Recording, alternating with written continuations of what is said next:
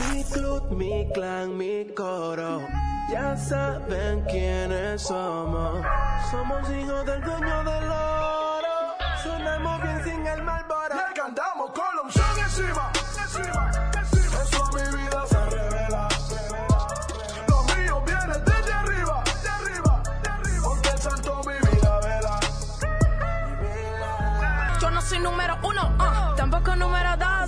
Que pasa en mí es su gracia y el flow solo es un plus. Soy rudo y suave como Rose. Si tú quieres, dale ah, queremos- Mi gente, bienvenidos a un episodio más de Cambio Inspirado Podcast. Y en el día de hoy yo tengo la oportunidad de entrevistar a una de las personas que yo más respeto. De verdad que sí. Mi gente, con ustedes, eh, hoy tenemos a Karen Peralta. Karen, bienvenida. Hola, hola, gracias Joan por invitarme. Un placer para mí, de verdad que esas palabras tuyas siempre me ponen de cabeza para abajo, pero la gloria sea de Dios. Karen, bienvenida a Cambio Inspirado. No, mira, de verdad, Karen, yo, yo creo que eh, ya juntos tenemos ya con este proyecto, eh, ya vamos para seis meses, sí, pero cuando estaba, yo estaba pensando como entrevistar a personas, sí, cuando, cuando yo pensé en entrevistar a personas, la primera persona que me llegaste a la mente fuiste tú, pero de verdad, porque nosotros tenemos conociéndonos ya, ¿para dónde vamos? Desde el 2008. Vamos para, vamos para como por ahí, doblando para los 15, 15 años. Tía. Karen, eh, vamos a entrar en materia. ¿De dónde viene Karen Peralta? ¿De dónde, dónde nace Karen Peralta? ¿De dónde viene ella? Karen Peralta Martínez nació en San Francisco de Macorís. Oh, sí, wow. Y mi papá, ambos son del Cibao. En- Ok. Cuando mi papá estaban juntos, pues ellos se mudaron a donde mi papá es, en San Francisco. Mi mamá es de Dajabón y él es de San Francisco. Ellos estuvieron ahí un tiempo, yo nací, pero ellos se mudaron a la capital cuando yo tenía un año. Yo me crié, crecí todo, todo, todo en la capital, pero, tú sabes, durante el año siempre visitaba um, la familia de mi papá y de mi mamá. ¿Creciste con ambos? ¿Creciste con tu padre y con tu madre? Hasta cierto tiempo, mis papás se divorciaron cuando yo tenía como nueve años, creo, Ok. pero cuando estuvieron juntos sí estaban ambos. ¿Y a qué se, a qué se dedicaban ellos? Mami es aún una, Aún. mira, una contadora y Correcto. auditora. Ujú. Y mi papá, él trabajaba por su cuenta, muchas veces él um, hacía de visitador a médico, Correcto, pero su profesión, profesión era costurero, creo. correcto. Pero nunca la ejerció full. Pero en la casa siempre no hacía pantalones, cosas así. La gente ahí uno llevaba también cosas para que él se las arreglara. Que él sí. Y aún todavía hoy es día que... que Le gusta eso, le gusta eso de, de, de coser, esa, esa cosa con la mano. Wow. Es literalmente lo opuesto a mí. Mira, Karen, ¿tú tienes hermanos? ¿Tú eres, tú eres la mayor, la menor? Yo soy la mayor de cuatro. Wow. Tengo tres hermanos menores. Después de mí sigue mi hermano varón, Pederlin. Y tengo un, un par de hermanas gemelas que son las menores. Perfecto. Entonces, Karen, hablemos. Entonces, Karen, que llega a Santo Domingo y cómo Karen llega, porque yo te conocí eh, ya cuando tú eras un adolescente, pero cómo, dónde, qué, o sea, cómo Karen llega a Santo Domingo, luego, ¿qué sucede? ¿Cómo Karen empieza a estudiar? Karen sí, Karen comienza a crecer, comienza a estudiar. Perfecto. Mis papás, ambos am, católicos, al fin querían que nosotros creciéramos en, en la religión también. Y nos pusieron en un colegio católico de chiquitico. Yo entré al Perfecto. colegio, tenía dos años y medio o tres. Um, y ahí nosotros crecimos todos hasta cuando llegó el tiempo de que mi mamá se vino para los Estados Unidos. Yo tenía 13 años, creo. Y fue ahí cuando salimos del colegio católico por condiciones colegio económicas. católico. Pero, pero ahí yo crecí, mi ambiente siempre fue religioso. Um, yo crecí, eso era en lo académico también, que era leyendo. Eso fue algo siempre que vino desde tu casa, la, lo, lo, la, lo de la, ser eh, aplicado académicamente. Eso es algo que fue, se inculcó en tu casa. Sí, definitivamente. Mi papá, yo me acuerdo que nosotros vivíamos en las Palmas del Mar Rosa y pasaban por ahí gente que vendían libros, enciclopedia, todo eso. Y él se metía en lío Ujú. a pagaré. Wow. Compraba Wow. enciclopedia para Wow. que nosotros aprendiéramos los mapas del mundo, aprendiéramos palabras difíciles. Yo me acuerdo que él llegaba de trabajo en las noches y nos sentábamos fuera en la terraza y él nos comenzaba a preguntar las tablas de multiplicar. Wow. Mm, Las- ¿a, no. qué edad, ¿A qué edad le estaban preguntando la tabla de multiplicar? Ay, qué sé yo, yo no me acuerdo. 10, No. 9 o por ahí. ah, Como, Antes, antes. Wow. Sí. Wow. Y- y el periódico, eso era, léeme el periódico. Léeme el periódico. Mi papá siempre fijo con eso y mami, que si tú le traes una nota mala, era una pela, ya tú sabes, estaban Wow. esas dos presiones, uno que te instruía y el otro que tenía las expectativas altas. Wow. Karen, entonces tú llegas al Politécnico y ahí eh, yo te conozco. Eh, era, tú eres la estudiante de verdad que me llega la, tú eres la más aplicada del Politécnico y siempre era una Hay muchacha. Ey, ok, poco, es, es justo decir que entre las más aplicadas, para no... Entre, exacto, así me gusta. Ok, entre las más aplicadas del Politécnico, perfecto. Mira, y ahora que llegamos al Politécnico, ¿qué, qué, qué, qué porque de los, por lo menos de- del Politécnico, que fue lo, como los, lo, ¿qué, qué, qué año hiciste en el Politécnico? Porque hice dos, los últimos dos. ¿Qué años hiciste allá? Yo hice tercero y cuarto. Tercero y cuarto. vi 2008, creo. Ujú, ujú. ¿Qué, ¿Qué profesor fue el que más influenció en ti en esa, esa temprana edad, cuando tú estabas en el Politécnico, Karen? Héctor Natera, Wow. el profesor de nosotros de matemáticas. Yo me acuerdo de él. Todavía nosotros hablamos Yo en me acuerdo de él. ¿Qué? ¿En Todavía serio? nosotros hablamos en Facebook a cada rato. Claro está, no di que anual. Tal vez cada tres años yo le tiro o él me tira o nos quedamos ahí en mensaje y después uno responde. Todavía está la hora que yo hablo con Héctor. ¿Por ya. qué él te influenció tanto, Karen? ¿Qué era, qué era eso lo que te influenciaba de ti? Bueno, a mí era más que la forma de enseñar y de buscar la manera de que uno entendiera, era que el hombre se, se la buscaba, el hombre pensaba y. y yo me acuerdo que era, había una ocasión en la que yo me sentaba que yo no entendía muchas cosas y yo me sentaba y le preguntaba que, que cómo él llegaba a, a entender esas cosas y él me explicaba de su vida también, que, que Wow. él había tenido bien difícil, pero que él llegó a tener su, su licenciatura, que estaba en el momento cursando una maestría, um, y que los conceptos, al momento yo estaba pensando también en, en, en el magisterio y me gustaba mucho la matemática, Sí. pero los conceptos no venían del todo fácil, sino que se tomaban su tiempo para yo poder, um, poder jugar con ellos.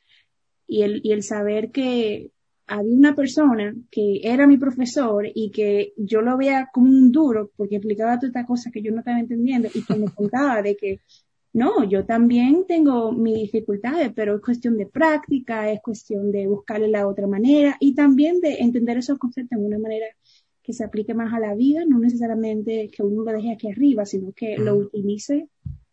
Entonces, esa forma de pensar, el, el utilizar lo que uno está aprendiendo para una manera, de, de una manera positiva, Wow. pues a mí me, me, me llama mucho la atención porque tú no escuchas muchos profesores de, qué sé yo, de ciencia o en esas, o esas materias que son un poco más difíciles de conceptualizar o, o que te lleguen, tratando de decirte que para ellos tampoco es difícil, que es una forma de que hay que practicar bastante, de que es un estilo de vida muchas veces. Um, ¿Tú recuerdas el tema que más dificultad te dio en matemática? El tema que más, que, ¿qué era eso que te daba como que, Yo creo que al momento como llegamos a practicar o a Ujú. tratar de entender las ecuaciones cuadráticas, wow, yo doy un 8. Pero, um, sí, yo creo que fueron las ecuaciones cuadráticas. Después de ahí ya las cosas venían más fáciles. Pero el, el tratar de entender la curva y el por qué cada punto era que iba a dar esa curva. correcto. um, al momento yo no lo entendía. No, todo, yo creo que todos hemos tenido ese momento, por lo menos, que, que ni siquiera yo creo que se hizo una explicación porque uno no entiende, que simplemente como que no, como que uno no hace clic con ello. Pero qué chévere, wow. Ok, Karen, entonces, eh, está bien, tú no, aceptas la posición de la mejor estudiante del Politécnico, está bien. Ok, ¿cómo tú entonces te describirías en ese momento? Si tú te, yo te diera la oportunidad, ok, descríbete tú misma como estudiante del Politécnico, ¿cómo, cómo tú te ves a ti misma académicamente en el Politécnico? Yo me veo, me veía como un estudiante que miraba a otras muchachas a su alrededor que también querían um, progresar, querían aprender, querían ser alguien y, y me veía en una manera inspirada por ellas Correcto. y quería dar lo mejor de mí también. Okay. sabiendo que yo um, sentía que tenía como ese don de poder aprender algo y poder dárselo a otro. Cuando alguien me pedía, oh, explícame tal cosa, me salía, tú sabes. Correcto. Entonces tenía como esa responsabilidad en parte de no solamente aprenderlo para darlo para adelante, sino de aprovechar, que, yo podía entender muchas cosas y de tratar de, al inspirarme por otros, tratar de dar lo mejor de mí. Um, sí. Wow. Karen, tú sabes que, y mira, yo quizá eh, hable del Politécnico porque como esa fue la única oportunidad que, que pasamos juntos, pero durante esa oportunidad yo me acuerdo que, eh, eh, o sea, yo tú eras una de las jóvenes que nunca yo vi, por ejemplo, haciendo lo que usualmente un joven hace. Yo te veía en esos tiempos como tan enfocada en tus estudios, eh, tan enfocada en tu, eh, como en tu carrera, no, en tu carrera de, sí, pero en, tus estudios, en, en lo que, ¿me entienden? En, la, en el aula siempre, como siempre teniendo un rol de liderazgo con los estudiantes. ¿A qué se debe? ¿Dónde viene eso de Karen así tan innato desde joven? Um, ¿A qué se debe eso? Creo que dos cosas. Mi mamá siempre fue, digo yo, una pionera, siempre fue una mujer fuerte y siempre con el ejemplo nos dejó ver de que cualquier cosa que tú te pongas en la cabeza, tú lo puedes lograr. De hecho, no hay obstáculo porque ella vino de Dajabón, donde ellos no tenían nada. Mi mamá a Wow. los siete años ya estaba en la calle trabajando para ayudar a mi abuela y a sus otras cuatro hermanas. Entonces, de salir de Dajabón a graduarse de contabilidad, tener su propia firma, nosotros chiquitos, Wow. ella desarrolló su propia Wow, wow, de- wow, wow. ¿Tu mamá tenía su propia firma de contadora en Santo Domingo? ¿O, o- Ya, la tenía. Wow. Ella trabaja lo mismo, pero aquí. Wow, no, no, no, Sí, eso es, eso increíble. Exacto, ver esa Eso es increíble. de ella, ese, ese esfuerzo y, y tú sabes, ese, Y más que en Santo Domingo las cosas son como tan de influencia, de que tú tienes que conocer a alguien. Wow. exactamente, y ella lo podía lograr. Tú, tú sabes, ver que no era que ella te lo decía solamente, sino que ella lo demostraba. En parte a mí me hacía hacer um, y, y hacer de, de, de todos mis hechos, pues algo que signifique algo, que no sea nada más jugar y, y ya. Y creo que la segunda parte que también contribuyó a eso fue mis hermanos. Yo era la mayor y mami se vino para acá a los Estados Unidos. Yo tenía Ujú. 13 años Perfecto. y, y yo era la mamá de mis hermanos prácticamente. Ujú. En, en- claro está, físicamente, no emocionalmente. Una teenager. mm, mm. pero, pero era también del, del tener que darle un ejemplo a ellos, de que mami me ha dado este ejemplo, yo no puedo venir y despiarme y que ellos tengan una mala influencia. Um, entonces creo, tú sabes, el tener de dónde copiar, pero también tener que dar para que otros copien. Um, creo que fueron dos cosas que influyeron bastante en ese enfoque. Wow. Perfecto. Entonces Karen llega a los Estados Unidos. ¿A qué edad llega a los Estados Unidos, Karen? Llegué con los 18. Wow. Perfecto. Y, eh, o sea, Karen decide, eh, eh, ¿qué, qué es lo primero? Karen llega a este, a, a esta, a este país nuevo. ¿Tú, tú, tú, te, ¿Tú sabes que iba a venir en algún momento o eso llegó de sorpresa? No, sí, yo sabía. Mami se vino para acá y eso era lo, eso era lo que ella tenía en mente. Ella ya tenía, la persona con la que ella se vino a vivir para acá, ya había sido nuestro padrastro por como cuatro años y yo tomó un tiempo para yo decidir de que lo mejor era ella venirse, que el proceso se comenzara y todo aquí. Um, um, Manolo, mi amor de mi vida, pero, pero sí, esa era, esa era la idea. Una vez más vino para acá, esa era la idea de que nosotros en cuatro años, tres años, cuando el proceso de ella terminara, um, pues ella traernos para acá. Y, y en eso estaba lo de uno mentalmente prepararse, de que sí, uno viene para un país que uno no conoce, pero tú sabes, uno ve muchas cosas en la televisión y uno como que se emociona y cosas así. Entonces, um, yo me acuerdo que, que mis hermanos estaban de- del todo feliz, pero la emoción de que tú ibas a salir de los Esta- que, que tú ibas a salir de la República Dominicana para irte a los Estados Unidos, pues, pues fue un proceso aún con todo positivo. Perfecto. Entonces, Karen llega como, como, como adolescente en ese momento, ya a los 18 años considerado adolescente, ¿verdad? Adolescente. Yeah, claro que sí, yo era adolescente, ajá. Dime. No. Adolescente aquí, latina, ¿qué decide Karen? ¿Qué, qué es lo que Karen está pensando? ¿Qué decide Karen tomar? ¿Qué, qué, qué es lo que Karen está pensando como meta? ¿Qué dice, ok, estoy aquí, ahora qué? Pues lo primero era aprender inglés. Ok. Lo primero. Um, Tú llegaste, eh, llegaste y, y el idioma no era, no llegaba, no era, No, porque mira, mami, como mami sabía que Ujú. venía para acá, ella trató y yo me puse en el dominico. Yo duré en el dominico un año. Y perfecto. comencé de los primeros cursos. O sea, tú nunca habías estudiado, tú nunca habías estudiado inglés en Santo Domingo, de que, que tú tenías un background de inglés o algo así antes de llegar aquí.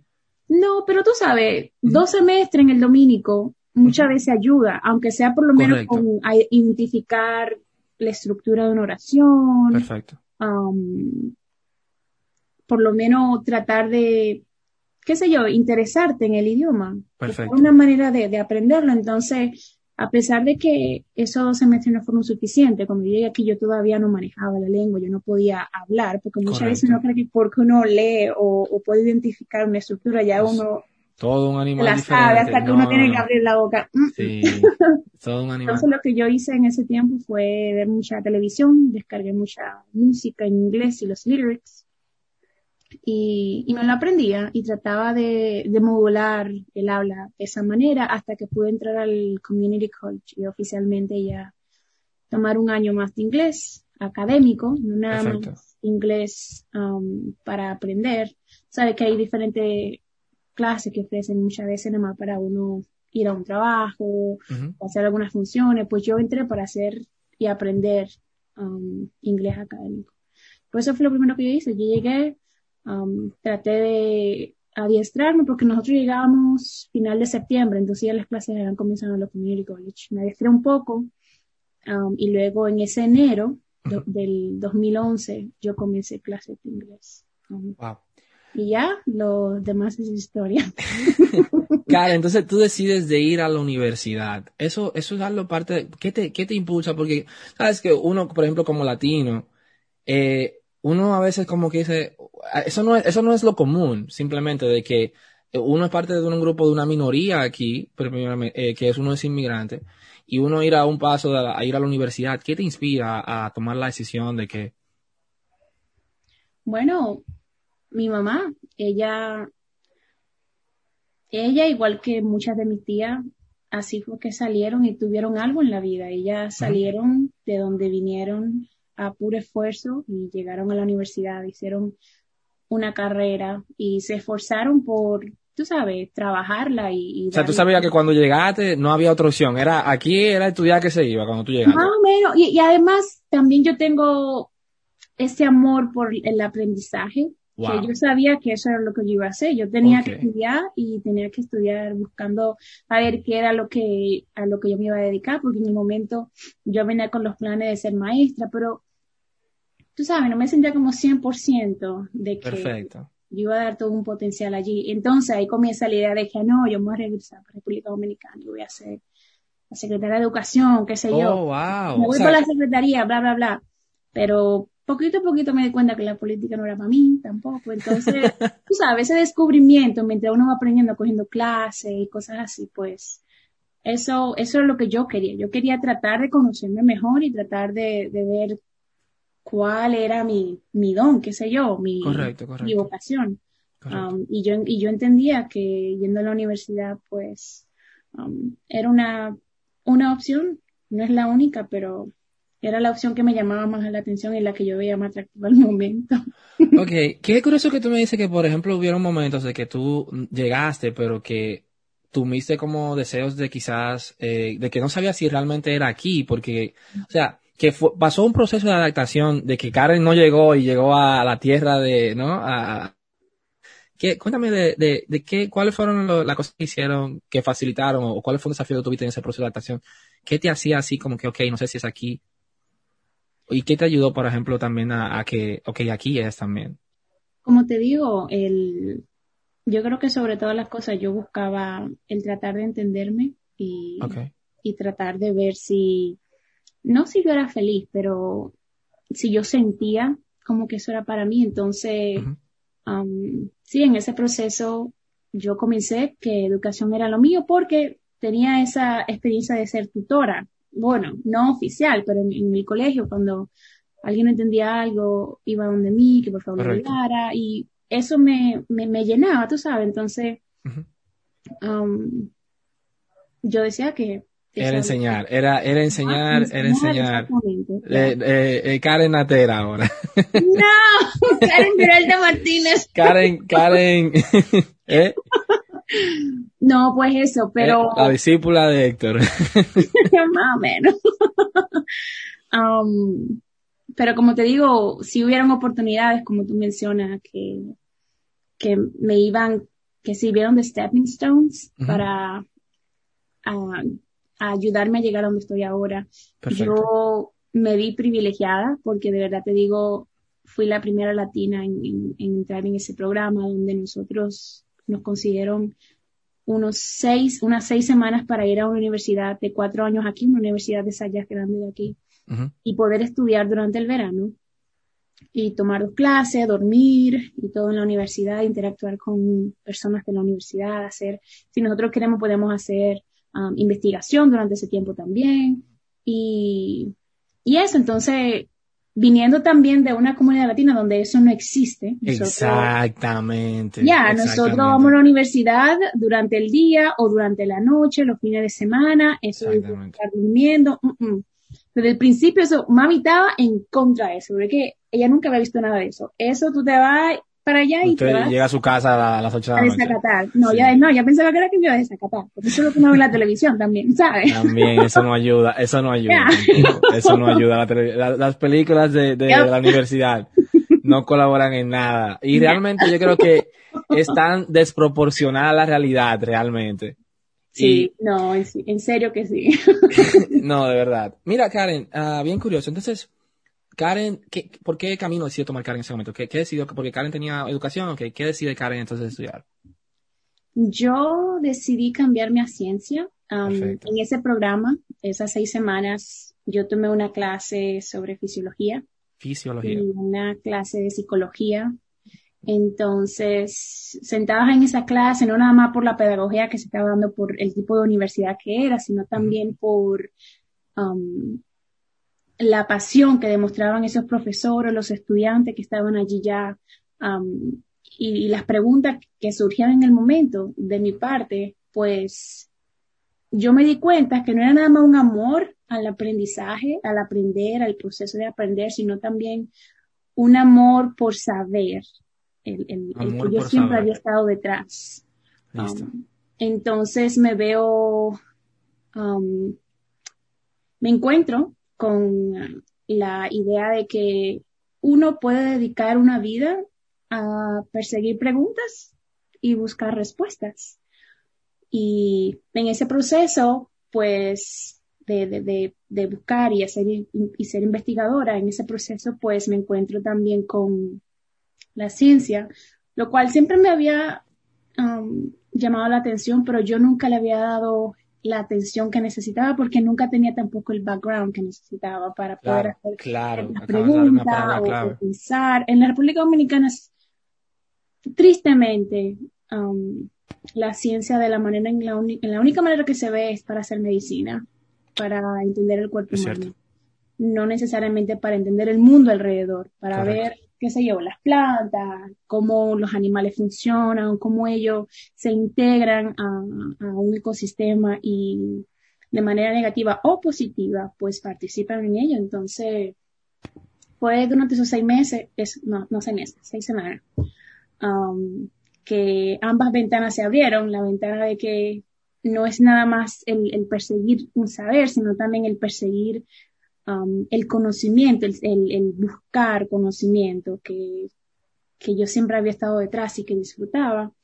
Y, el- y disfrutaba ver en la otra persona a través Correcto. de la tutoría y todo eso. Entonces, me cambio de educación a ciencia porque yo quería investigar esas cosas de que nos rodean, que están frente a nosotros todos los días, de que muchas veces no sabemos cómo es que funcionan o cómo es que se dan. Eso es hermoso.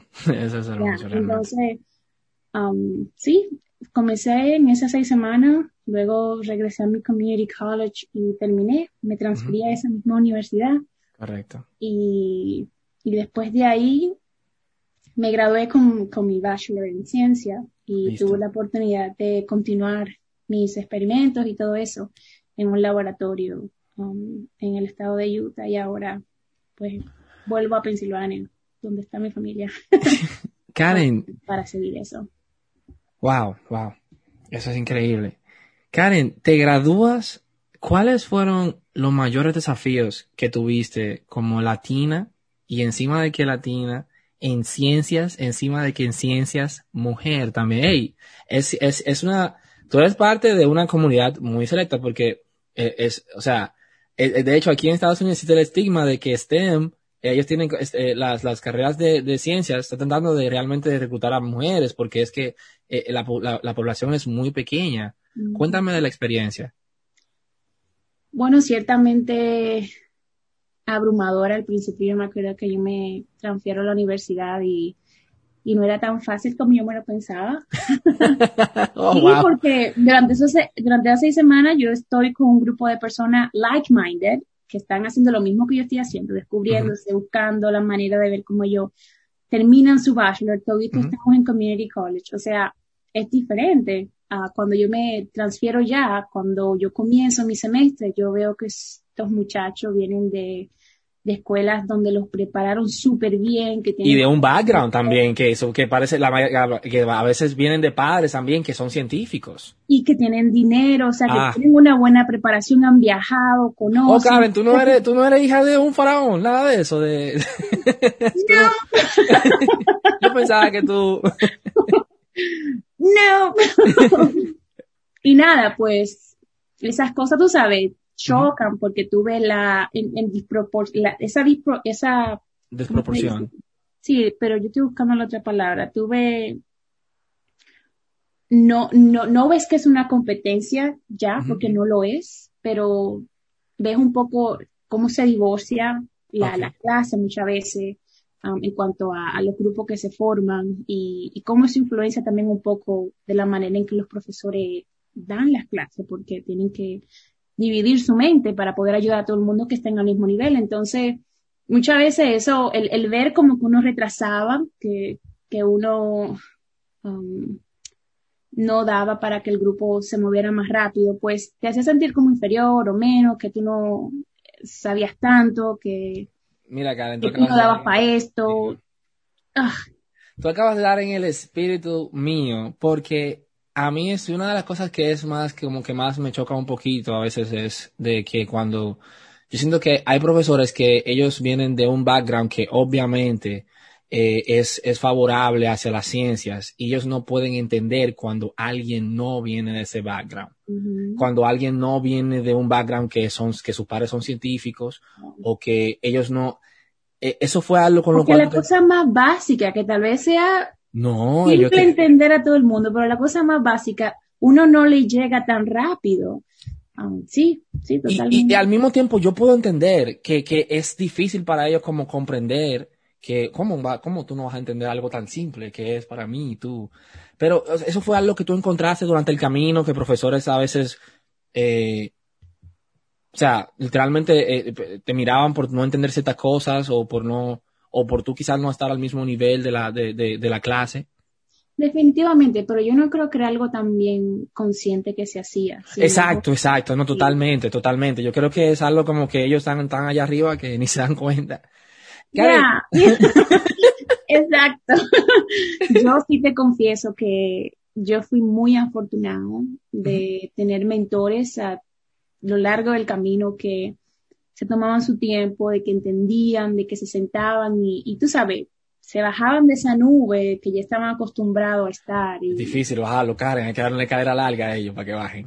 Pero mira, cuando bajaban en el clavo, tú sabes, son gente sí, no. que también no es, no es que ellos no conozcan eso, es que se hacen de la vista gorda por tanto Sí, tiempo que cuando no, llega alguien no se dan cuenta. Claro. Tú sabes, cuando ellos aterrizan, saben que pues, tal vez a un primo de ellos le pasó, tal vez a sus papás le pasó porque eran inmigrantes también. Tú sabes, son cosas que no estaban en los motores diarios de ellos, pero que le tomó su tiempo y, y yo de verdad que me siento bien agradecida por esas, esos profesores. Todavía hablo yo con algunos de ellos No, totalmente. eh, que bajaban de esa nube y se hacían conscientes de que no era cosa de que yo era estúpida o de que yo quería a propósito preguntar estas preguntas que para ellos tal vez eran básicas. Era cuestión de que yo no sabía de verdad y que sí, yo puedo coger un libro y, y lo que yo no sé ponerme al tanto, pero no me daba el tiempo. O sea, hay un tiempo determinado, tienen cierta clase, yo tenía varios trabajos en la universidad, yo estaba de voluntaria con muchas cosas también, entonces no tenía el tiempo. O sea, era, era cuestión de, de que alguien me lo explique rápido y ya. Siempre en privado uno, uno, yo, uno logra bajarlos a ellos de esa nube. Como uno, si uno la agarra en la oficina a ellos, mira, ven, ven acá. ellos siempre bajan. Karen, ¿cuál tú crees que fue el mayor desafío eh, durante... Durante ese tiempo yo creo que mi mayor desafío fue, cosa que todavía yo no me lo creo, pero fue el no tener el apoyo de mi familia 100%. Mi mamá todavía no entendía el por qué yo tenía que transferirme a la universidad que estaba tres horas lejos de ella y tenía que dejar de trabajar con ella para seguir en la universidad. Ella no entendía el por qué yo quería estar full time en la universidad. Ella decía, no, tú puedes venir durante el día y, Y trabajar al mismo tiempo. Ya. Y, yo- y tú le decías, no, no se puede. Tú no entiendes. yo hice, yo hice eso durante el community, el tiempo que estuve en el community college, yo lo hice fielmente y todo. Aunque digo, el último año me puse de rebelde y no lo hice. Pero, No, no, Karen. pero eso le dio a ella un corazón que ella no lo entendía. Y entonces, encima de eso, era yo decirle que yo quería ser científica. ¿Cómo yo te voy a ayudar a ti, mi hija, a buscar un trabajo? Si tú, tú tienes que ponerte de contadora. Mis Ay, hermanos ay, todos ay, están en business. Todos mis hermanos es con business que están todos. Y tú la científica. Y yo quería ser científica. Ah, y ella dice que no, que ya vino a este país a luchar por nosotros, tener un, su propio negocio para que nosotros no quedemos con ese negocio, sus hijos, no tener que regalarlo, cerrarlo. Lo que ella ha hecho toda su vida, crear algo para dejárnoslo a que nosotros lo sigamos. Y yo, imagínate, yo soy la, la mayor. Mis hermanos todavía estaban chiquitos cuando yo dejé de ayudarla. Ellos estaban en la high school y cuando yo dejé de ayudarla, mis hermanas dejaron de, qué sé yo, de estar participando en cosas de la high school para tener que ir a ayudarla a ella. Mi hermano a veces lo mismo. Entonces, era como una gran decepción, tú sabes. No, sí. Y, y el hecho de que yo seguía cerca de que no, que era ciencia, lo que yo quería hacer, pues no re- se reconciliaba en su cabeza de, de entender, de, de ver de que soy yo, no ella, no es que ella está dentro de mí, que es lo que ella quiera que yo voy a hacer. Yo soy una adulta y yo quiero hacer lo que yo quiera. Um, Sí. Y entonces durante ese tiempo en la universidad mi familia nunca me visitó. Um, Wow. estaba a tres horas. Wow. Yo no estaba a mitad Ah, en, en otro, en estados que como, que como lo usual. Que como en lo el usual. mismo estado. Wow. Porque para ella todo es, todo es trabajo. Trabajaba sábado, domingo. Entonces ella no podía viajar tan lejos. Pero eso también parte de nuestra cultura. Eso, eso es parte de nuestra cultura también, Karen, que nosotros en Santo Domingo, eso es todos los días, trabajar. Eso es todos los Mi días. mamá, mi mamá trabajaba sábado y domingo. Bueno, ella tenía su propia firma, venía, ve- venía con el hecho de ella ser independiente, pero, pero sí, mami, workaholic, workaholic. No, te entiendo. encanta esa vaina. Te entiendo. Sí, pero ese, ese yo diría que fue mi, mi mayor reto, el poder reconciliar de que a veces no es que ella no quiera, sino que no entendía y que no podía estar ahí para mí y tenía que seguir para adelante. Ok. ¿Ya? ¿Y, y de materias? ¿No, no una materia así que tú digas, ok, esta fue la materia que más, académicamente hablando? A ver, tu, ma- la materia que más te dio, te dio brega. Cálculo Con- 2. ya. Really? That was my favorite. Oh, mi Dios, esa fue mi Y favorita. mira, y mira que la pasé con mejor nota que cálculo 1, pero oh, Esa fue mi favorita. Karen, no. no. Aunque estaba, um, maybe fue química orgánica también. No, tú estás saliendo de ya de mí. Una, una, una de esas dos. Ay, no. Mm, Eso mm. no. Ok, Karen, entonces Karen se gradúa de biología de la Universidad de... Bucknell University. Perfecto. Y ahora Karen, ahora estudia, ahora está haciendo su doctorado en proceso. Y Karen ahora está haciendo su, ah, corrígeme, corrígeme si estoy mal. Tú estás ahora mismo investigando los efectos del microbioma en el intestino humano.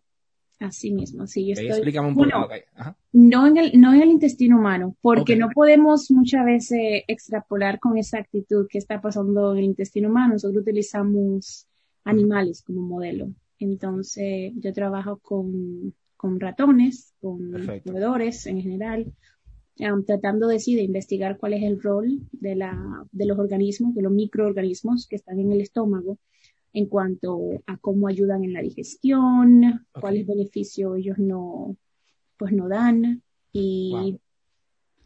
en cuanto a, a- a la ecología también, porque ahora se está dando a entender mejor que el órgano de por sí, el, el estómago, desde el comienzo en la boca hasta el final al ano, um, cada sección que tiene tiene una función distinta. Entonces, cada sección también tiene su microbiota distinta y Correcto. el poder entender qué es lo que cada uno está haciendo a cada momento del proceso digestivo um, es algo que estamos trabajando, no es algo que se tiene muy claro, pero de que en su mayoría lo que nos dan es beneficio um, es algo que ya 100% se ha determinado, que en el pasado lo que uno pensaba era que um, cualquier bacteria o lo que sea era un patógeno y lo que causaba era problema, pues ahora en los últimos 10, 15 años um, con la evolución del genoma y todo eso se ha dado cuenta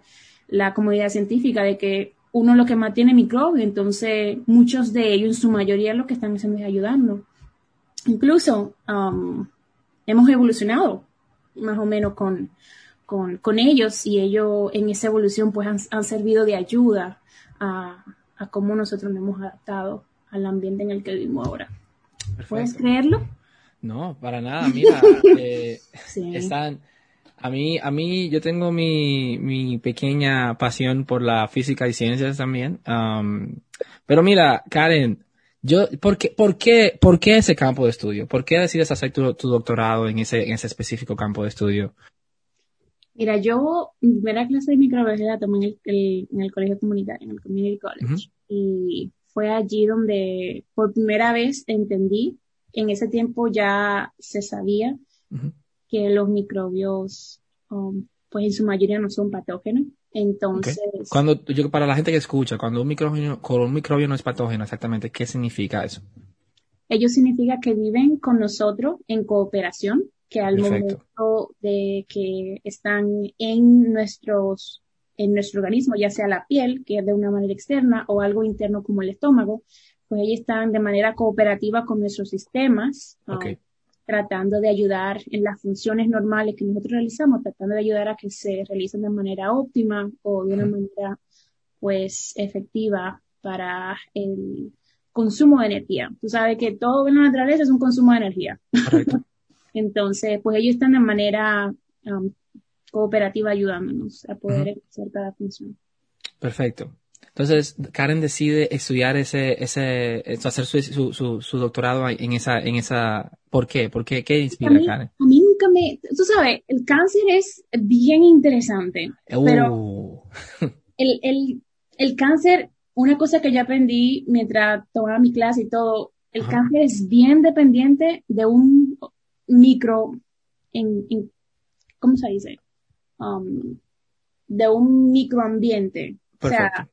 Tú tienes diferentes tipos de cáncer, pero es- cada uno va a depender de la persona en el que está también. Entonces, es algo bien complejo que al momento, cuando yo pensaba en qué era lo que me, me apasionaba más, um, no me llenaba, porque son demasiadas variables que de verdad yo no sé si algún día nosotros vamos a entender. Um, porque es que todos somos tan diferentes y a la vez tan igual, pero, uff, muchacho, es, es una cosa rara. Pero los microbios, como estaba diciendo, cuando yo aprendí que en su mayoría ellos nos ayudan a nosotros, pues a mí, tú sabes, me surgió esa curiosidad de que, ¿por qué nosotros no sabíamos eso anteriormente? Pues claro, ya yo sé que es porque la tecnología nos limitaba, pero al mismo tiempo, nosotros, en cuanto a la evolución que conocemos um, por evidencia, ¿sabe? científica, um, los microbios fueron los primeros organismos en tener vida. ¿Sabes? Después de nosotros descartar toda la, vida que, que existe y esa biótica, la biótica desciende de los microbios, bacterias específicamente. Entonces, el saber que han estado en este planeta, quién sabe si en otro planeta, pero el saber que han estado por tanto tiempo y que, y que poquito a poco, ya sea fusión de dos bacterias que se den otros organismos o ya sea um, una bacteria con otro microorganismo que se dé um, un engolfamiento, que, que se junten um, y que se cree una vida nueva, para mí eso era fascinante, de cómo es que ellos lo hacen. Y tú sabes, al, al mismo tiempo era saber de que si de verdad la vida evolucionó de procesos como eso, de, dos cosas venir juntas o tres cosas venir juntas, qué sé yo. Entonces, para mí, de verdad que fuera un, fue una, cuestión de, curiosidad, de, saber más sobre los microbios, de, de entender por qué son tan primitivos um, y de entender cómo es que han, a través de todas las cosas raras que han pasado en este planeta, millones y millones de años, saber cómo es que ellos han, tú sabes, sobrevivido, um, en palabras simples, cómo es que han sobrevivido y, han adquirido funciones diversas, que pueden vivir en Alaska, donde hay mucho frío, en, en, Antártica se encuentran microbios, como también pueden vivir en los volcanes. Wow. Wow. Karen, siento como que entonces este no va a ser tu último, tu último doctorado. Siento como que hay uno en la fila después de este. El último. Este es el último. sí, porque el doctorado, yo quería hacer un doctorado porque yo quería, tú sabes, tener una mentoría de alguien que me enseña cómo pensar críticamente. Es algo que tú, durante tu, licenciatura, durante tu bachelor, tú aprendes un poco, sí, tú, tú lees papers, tú analizas cosas así, pero durante un bachelor las cosas se te dicen a tal cosa y esto es lo que tú vas a aprender. Um, durante un doctorado es todo lo contrario, durante un doctorado tú eres el que tiene que poner de tu parte, diseñar las preguntas que tú quieres aprender, mm. respuestas, um, diseñar experimentos para ver si te llevan a esas respuestas de la manera mejor posible diseñarlo. Um, pero durante ese tiempo tienes una persona que te guía.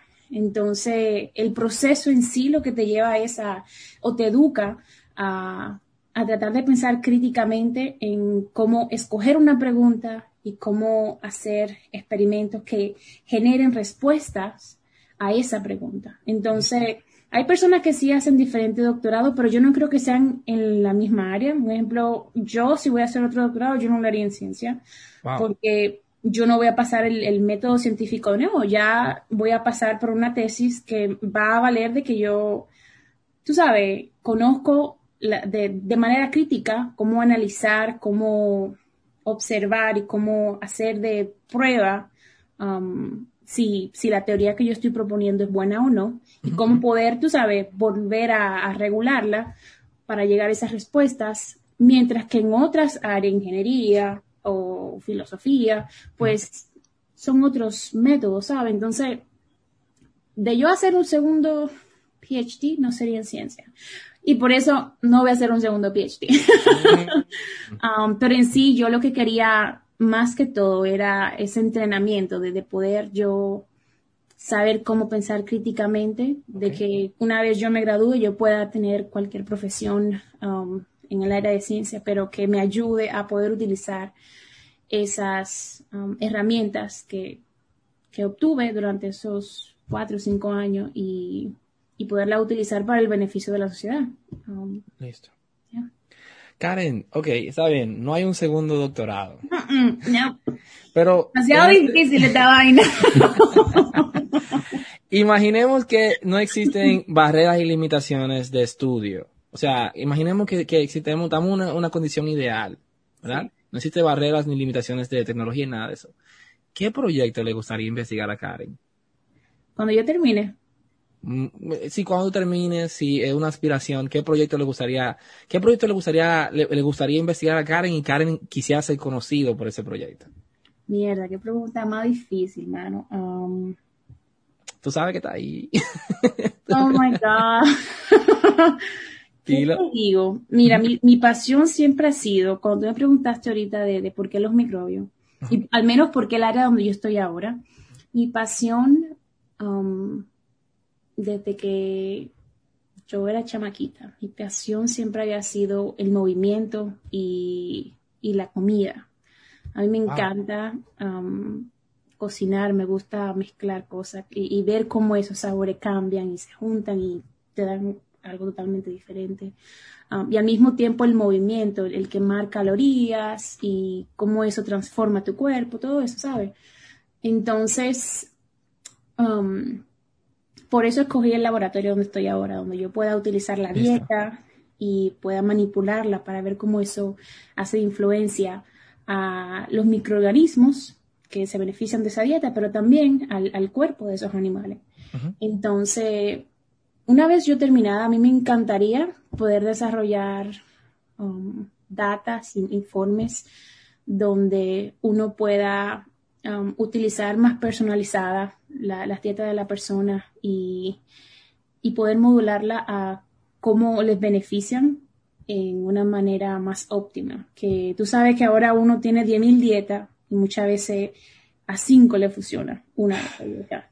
Súper Sí, difícil, tristemente. porque Ya, porque es que nosotros, el cuerpo de nosotros, la actividad que Tan ejercemos, todo eso, exacto, diferente. Aparte de la genética, aparte de que un día que uno haga una locura, uno piensa que va a ser algo, no es así. Hay demasiadas malas concepciones y encima hay demasiada generalización en cuanto a las dietas, cómo funcionan las cosas. Entonces a mí me encantaría, qué sé yo, tomar um, conocimiento de una persona y poder personalizar una dieta para esa persona, pero basada en ciencia, basada en que conocemos todos los signos vitales y aparte conocemos tu cuerpo, cómo es que funciona tu cuerpo óptimamente. Y esta es la dieta que um, pues te va a servir mejor.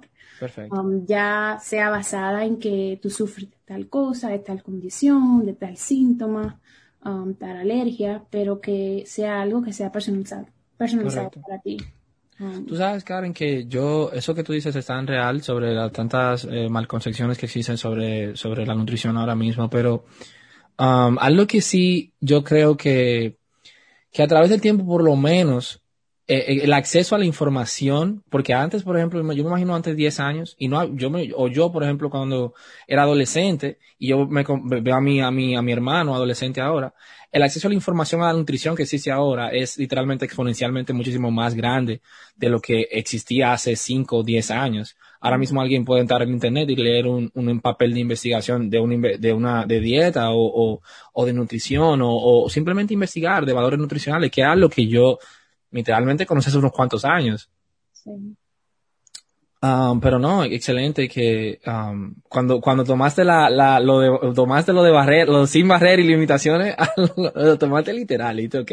Si es así, entonces, No, mira, hay- así se está comenzando a ver lo de la medicina. La medicina se está comenzando a dar un poco más. No, no, no, mira.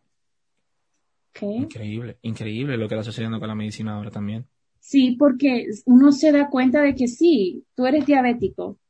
Tipo 1, tipo 2, ok, tenemos dos grupos, pero dentro de, dentro de esos dos grupos hay tantas variables. Dentro de uno de esas es el, la microbiota del, de- del intestino um, delgado y del intestino grueso. Son primordiales. Ahora mismo ya se conocen de que influencian bastante en cuanto a- al diabético, cómo responde al tratamiento, pero también cómo responde a una dieta. Wow. Entonces, eso a mí me ha inspirado bastante de que ya se esté comenzando a ver de que Wow. tienes un paciente y tú conoces la genética de ese paciente, tú conoces el estilo de vida de ese paciente y tú entonces partiendo de eso y partiendo de otras variables también que tú quieras incluir, pues tú le das un tratamiento de, para esa condición que ese paciente viene a buscar. Um, lo cual es, como tú dices, fascinante porque es algo que va a costar bastante, pero yo espero que debido a la necesidad de que, ¿sabes? Hay gente muriéndose por los tratamientos malos que hay, de que no funcionan para todo el mundo. Um, ojalá con, con el tiempo, porque sea algo más de acceso para todo el mundo, más accesible. Um, yeah. Karen, ok, vamos a entrar aquí a la... Yo te voy a hacer unas cuantas preguntas, vamos a entrar a la parte final aquí ya de la entrevista. A mí me encantó, pero vamos... Déjame, mira, si pudieras volver atrás, allá al Politécnico, Ay, ay, ay. y tú le, ¿qué, qué tú le dirías a esa Karen en el Politécnico? ¿Qué tú le dirías a esa Karen? Que si, si tú pudieras retroceder el tiempo y volver al Politécnico y mandarle un mensaje a esa Karen, ¿qué tú le dejaras saber a ella? Que, mira, yo durante ese tiempo, a pesar de que tuve muchas amistades y todo, yo me cerré bastante. Yo creo que yo le diría a Karen que disfrute un poco más su adolescencia, Wow, wow. que se abra a no tener que ser, um, yo no era perfecta o perfeccionista, y la palabra es perfeccionista. Um, yo nunca he sido perfeccionista, pero tú sabes, es la responsabilidad y, el, y, y la carga con la que yo vivía, pues me llevaba a tener que tratar de hacer todo de la mejor manera posible. Correcto. Pero yo le hubiese dicho a esa Karen que no todo tenía que ser hecho de la mejor manera posible. sí, ella podía Que pueda trompezar esa Karen de vez en cuando. Se podía trompezar, se y- valía. Yeah, y que saliera de vez en cuando, tú sabes. Oh, wow. Yo salía, yo creo que, que Pablito fue esa influencia que yo tuve que, oh my gosh, Pablito, mi hermano. Um, pero que si, sin Pablito, yo no creo que yo hubiese disfrutado un poco esos años, pero no fue tampoco de que yo disfruté bastante, pero debí. No, Yo- comparado con unos cuantos del Politécnico. ¿Eh? ¿Qué tú No, quieres Si decir? hacemos referencia con unos cuantos del Politécnico en que termino de disfrutar, de disfrutar, sí, es verdad, creemos que sí. Sí, tú sabes, de, de soltarme un poco más. Yo me, yo me acuerdo, Correcto. yo creo que las únicas ocasiones en las que yo llegué a salir mucho durante mi tiempo en el Politécnico fue ya en el último año cuando nosotros nos estábamos preparando para el baile que íbamos a hacer y que para el lanzamiento de la promoción, que yo estaba en ese grupo. Y esa fue la única vez. Y después de ahí era nada más con Pablito y con Jessica y ya. Pero Sí, con. Jessica era para la iglesia a veces, Ah, o bueno. para, la Oye, casa qué- de ella. Oye, no qué que- parranda. Yeah, exacto. No era de que, que, que iba no para Oye, qué rumba, uno iba rumba estado por ahí. Exacto. Entonces, con, con todo y todo, tener en mi cabeza que no, que yo tenía que estar ahí para mis hermanos, que esto, que Ujú. lo. Um, Totalmente. yo le hubiese dicho a Karen que disfrutar un poco más su Sí. adolescencia, que la adolescencia es para um, pasársela con los amigos, con las amigas y, y conocer y, y preguntar y, y curiosear. Ok. ¿Y qué, okay, ¿Y qué tú le dirías a esa Karen cua- eh, antes de ella comenzar la carrera que tú comenzaste? Que al, al principio de ella empezar, cuando ella fue allá, que volvió, a la- que volvió de la universidad, que se cambió de carrera, ¿qué tú le hubieras dicho a ella? Um, yo le hubiese dicho a ella que Estoy de Sí. cálculo. no, no, no. Um, yo en ese tiempo me, me, ¿cómo se dice? Me internaliz- me internalicé mucho, no socialicé mucho con nadie por estar en mi cabeza todo el tiempo, el estar pensando de que yo tenía que hacer cosas que típicamente hacían los americanos para poder encajar y, y para poder verme como alguien más normal, no verme tan diferentes a ellos, etcétera. A esa Karen yo le diría que ella no tiene que encajar necesariamente, que ella puede No. seguir siendo ya auténtica y que la gente que va a llegar a su vida para impactarla va a llegar sí o sí, que ella no tenía que buscarla y tal vez um, falsear algo para poder encajar en un mundo al cual ella no pertenecía, porque en la universidad yo era una de las pocas latinas y yo quería ser americana, entonces no va. Y, y eso me llevó a muchas veces por días y meses perderme y, y tratar de pasar por crisis y volverme a encontrar y, y volver a realizar de que sí, yo, yo quiero hacer, tú sabes, una vida aquí en los Estados Unidos, pero no olvidando de dónde vengo y no olvidando quién soy, you know? Importante, muy importante. Muy importante. eso, que no luche tanto por encajar, que sea auténtica y que sea ella y que las cosas siempre llegan Siempre llegan. tiempo. Siempre llegan, no importa. Y que, ok, Karen, bien. Y a alguien que quisiera estudiar biología, ¿qué, ¿qué consejo tú le darías? Alguien que escucha, una niña de Santo Domingo, esa que está en el Politécnico aquí, y quiere, quiere estudiar biología, ciencias, ¿qué consejo tú le das a una joven mujer que quiere seguir tus pasos? A esa niña, a esa joven, um, te digo que no hay ventana, no hay puerta, no hay camino que tú no puedas cruzar. Si tú tienes algo en tu corazón, que, que se ha puesto tal vez por Dios en tu corazón, de que, de que tú tienes que llegar y, y, y ejercer esa vocación algún día. Um, el tiempo te llevará sola, van a haber escalones que te van a ayudar, pero siempre aférrate a, a ese sueño, a esa vocación que tú sabes que, que puedes lograr. Yo creo que una de las cosas que siempre me ha ayudado a mí es saber que a pesar de que soy mujer, como tú decías ahorita, a pesar de que soy latina, como tú decías ahorita, a pesar de que tal vez soy más oscurita, que Somos. Eh, yo no, yo no, no sé si tú viste mi, sí, yo no, no soy rubio tampoco. son, son muchas cosas que, Claro. tú sabes, se, se juntan y Ajá. juegan con tu cabeza y te dicen que tú Influyen, no ¿no? puedes. Realmente que influyen. tú no puedes Son tangibles. está viendo, alguien te está juzgando y muchas veces tú mismo estás haciendo lo mismo. No, te, de verdad. No Cierto. ayudas a aferrarte a ese sueño de que tú sabes que quieres y que puedes lograr. Entonces, yo le diría a esa niña, a esa joven, a esa mujer, porque nunca es tarde para comenzar algo nuevo, um, que te sigas aferrando a esos sueños y que te olvides de lo que digan los demás, de cómo te miren los demás, de que si tú sabes que tú puedes, comienza por lo más pequeño tal vez que, que tú encuentres, que, que venga en tu camino.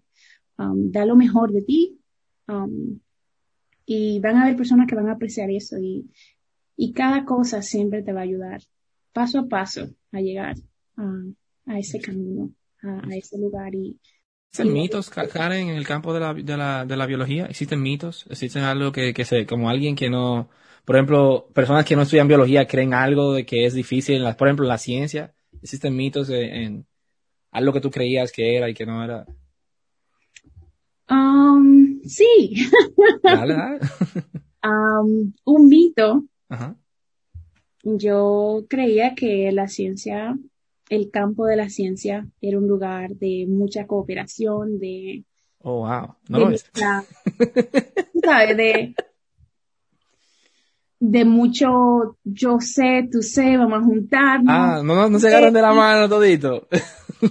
No, hay mucha competencia y de la mala. Entonces, bueno, y, y- como en todo, como en todo, yo, yo digo, um, así también hay, hay violencia, hay, Mm, hay agresiones también malas que, que dañan a las personas. Entonces, no hay ningún campo que sea lo más puro, lo más bello, lo más hermoso. Yo creo que somos personas y donde sea que hayan personas, siempre va a haber el bien y el mal. Um, es uno de los mitos que yo tenía, de que la ciencia era lo más bonito que había porque estamos conociendo lo hermoso del mundo, right? Pero no, es, es un, es un área bien difícil de, de navegar. mm.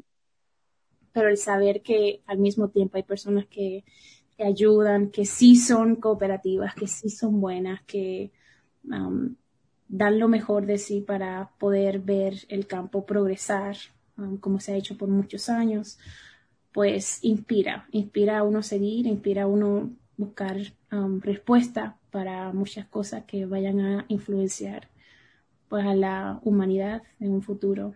Y inspira al, al sueño de uno, que pequeño el mío es conocer um, algo tan sencillo como eso y inspira a yo seguir, a, a yo seguir conociendo, a yo seguir um, generando preguntas y buscando respuestas. Um, yeah. That's, es, es un mito que, que muchas veces la gente nada más habla de que la iglesia, que hay padres malos, que por en todos los lados es lo mismo. siempre hay gente buena y siempre hay gente Esto, sí, no. Exacto. Siempre, nunca es todo, eh, todo perfecto. Karen, ¿algún recurso que, que te haya servido mucho que tú quisieras compartir con, la, con esa persona? que ¿Algún recurso que tú le dirías, ok, mira, eso fue lo que marcó la diferencia en mí? Mis profesores. Esos fueron mis recursos Tus número profesores. uno. Yes. Mis profesores eran las personas a las que yo acudía, aquellos que sirvieron de mentores. Um, cuando yo tenía dudas, cuando yo sabía que o que yo realizaba de que, conchale, yo no soy americana, yo no encajo aquí, yo no sé cómo hacer esto, yo no sé cómo hacer lo otro. Mi profesor era la persona donde yo iba, le hacía las preguntas, conversaba, cuando yo no entendía algo fuera de la clase, no necesariamente acerca de la clase, pero fuera de la clase. Yo me acuerdo con profesores que yo tenía que yo hablaba en ese tiempo cuando Trump se estaba eligiendo y todo, yo hablaba de Trump y política y, y de que cómo era que, que, un país pensaba de esta manera y de otra manera y cosas así. Uh -huh. um, entonces, hay, uh -huh. hay mucha gente buena que, que tratará de dar lo mejor para que sus estudiantes pues um, avancen, progresen, sean los mejores. Aférrense a esas personas, a esos mentores y no quiero decirle que le saquen el juguito, pero saquen el juguito. um, aprovechen. Listo, listo, listo.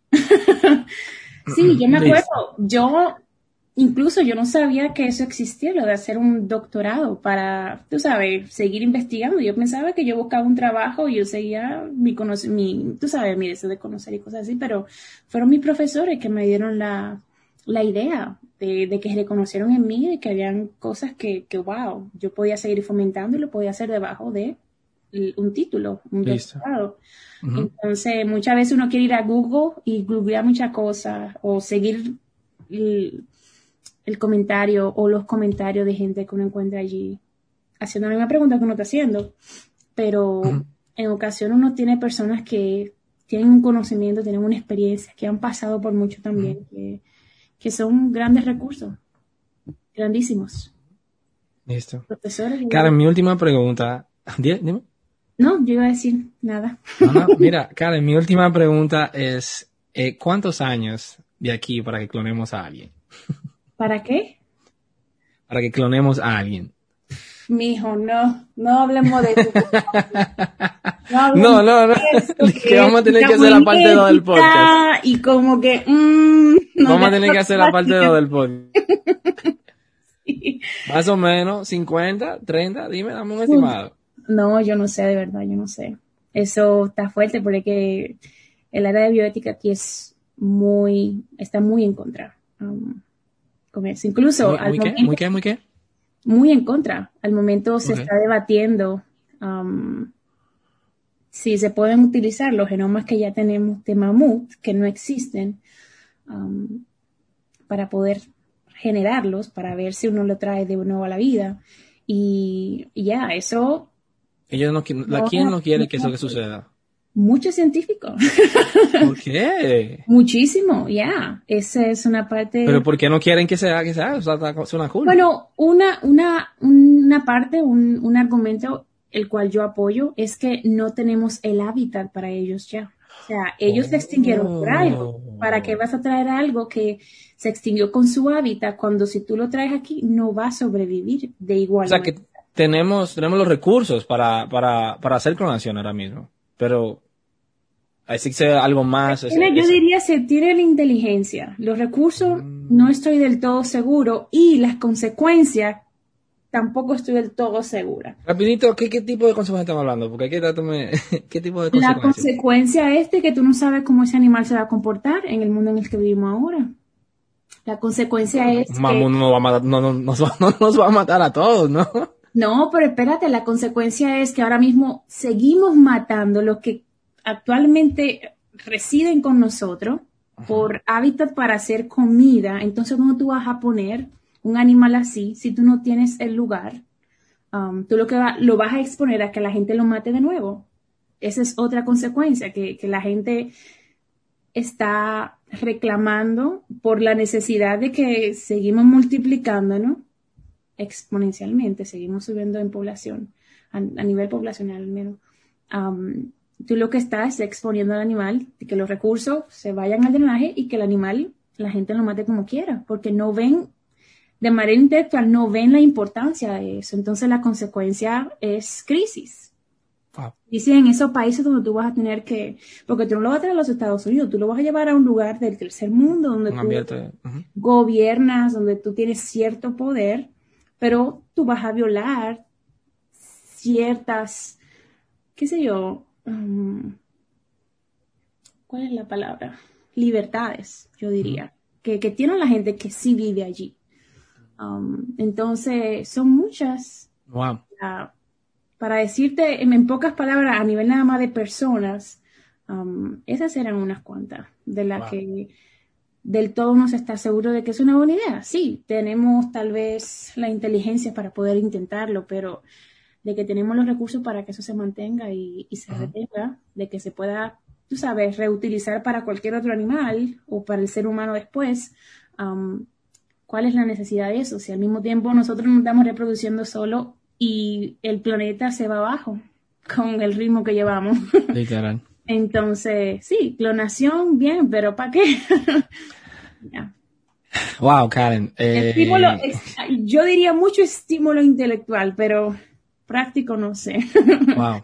Wow, qué interesante. De verdad que después que termine aquí contigo me voy a embalar a, ¿Hacer qué? a buscar lo de los genomas del mamut porque a mí me, de verdad, me, me, me, me despertaste la curiosidad. Wow, mira que voy para allá. Y yo, yo creo que ese es uno de los animales que por lo menos ha traído más controversia. Yo no sé si han mencionado cualquier otro que sea, tú sabes, más pequeño, que, que consuma menos espacio, pero ese es uno de los animales que se Pero sí hemos logrado clonar, clonar ovejas, ¿no? Ya. Sí, es- ya la oveja, yo creo que hace ya una década y pico Sí. que se hizo y, y la ovejita duró, se hizo adulta y todo, y se murió reciente, yo creo, no me acuerdo cuántos años, yo creo que ella estaba en la universidad cuando se murió. Wow. Son unos tres años, cuatro años, maybe, así que se murió, pero no estoy súper segura, así que No, está bien. Está tranquila, tranquila, no lo voy a escribir en un papel. ¿eh?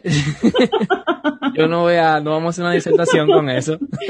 no, sí, pero, pero por lo menos ya se ha dado y que la gente sabe de que Correcto. funciona, por lo menos. Correcto.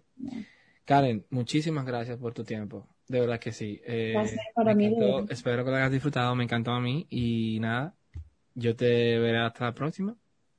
Ya lo sabes. Muchísimas gracias por tu tiempo, Karen. Esto fue. Gracias a ti, John, de verdad, por pensar en mí y por documentar um, la historia de este, de esta. No, eso, eso era Sí, lo más importante para mí. Eso era lo más importante para mí, porque yo creo que tu historia es algo uno de uno, o por lo menos, sí. Porque yo, es que, de verdad, eh, yo, yo, si alguien, alguien, si alguien conoce una científica de República Dominicana, por favor, que me dé el nombre de ella, para yo, pero yo no he escuchado nunca, un- hay una, hay hay- varias. Hay una arqueóloga, yo creo que ella Wow. trabaja por Ok. la, no me acuerdo la universidad, pero es en New York o en Boston. Yo sé que es una de esas universidades bien famosas. Perfecto. Y ella incluso ha, ha salido en la prensa y todo. Con, Una de dos, ¿Ah? una de dos entonces, Yes. una de dos, perfecto. No, mira, Ah, yo conozco otra también. Ella es astróloga. Ella, ella, es- oh my gosh, qué, qué bendito Spanglish. Ella es astróloga. Yo conozco otra también. Ujú. Ya, una de tres. Una de dos. tres, Lo está que bien. pasa en mí es Una su de gracia tres. y el De verdad, flow Karen, solo es un muchísimas gracias Soy por rudo y tu suave tiempo como y- Rose. Si tú quieres, dale props. Ah, queremos mostrarte el camino. Por eso bajé con mi bros. Ah, ni crush, ni cash, ni cash. Esto sí es la marrash. Dime que se sienten de deprimido con tu modelo Versace. Ah, no vendo lo que no soy. Yo no manejo un Rolls Royce pero tengo identidad. Dios me recuerda quién soy. Ah, tenemos la marca celeste, con la unción te sacamos la peste. Dividi pa' que no me reste. Yo predico un cuerpo y me arreste. No me quitan que contra me apueste. Yo soy hija de Dios y me lanzas a mí, no te metes conmigo.